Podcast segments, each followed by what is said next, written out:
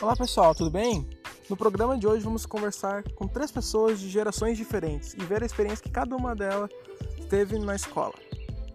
Vamos começar com a dona Marlise Helena Ludwig, que ingressou em 1965 na escola em Novo Hamburgo, região metropolitana de Porto Alegre.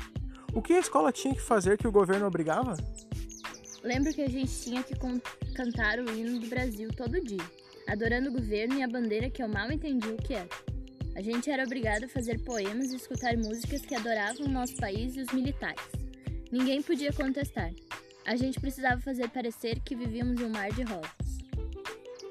Agora vamos falar um pouco com a dona Ana Maria dos Santos Ludwig, que ingressou em 1978 na escola em Três Palmeiras, interior do Rio Grande do Sul.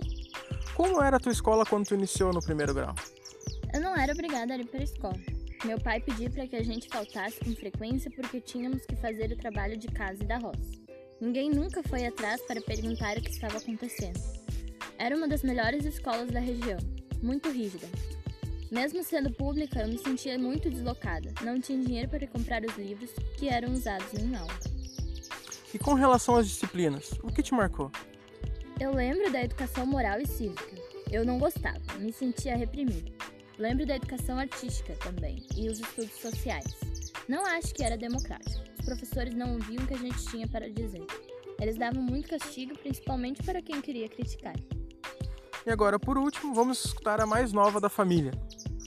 Por favor, dona Nayane Caroline dos Santos Ludwig, passe para nós um breve relato da, da sua jornada educacional desde que teve início então no ano de 2007. Que até então, no século XXI, nós estamos passando por mudanças graduais.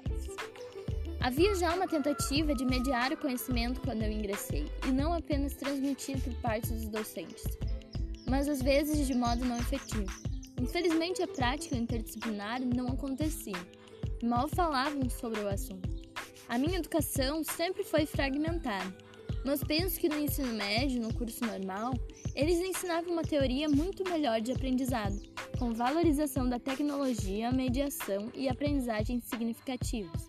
Fico triste por não ter feito parte dessa geração próxima que terá uma educação integral e crítica interdisciplinar em todos os segmentos e redes de educação, seja pública ou particular.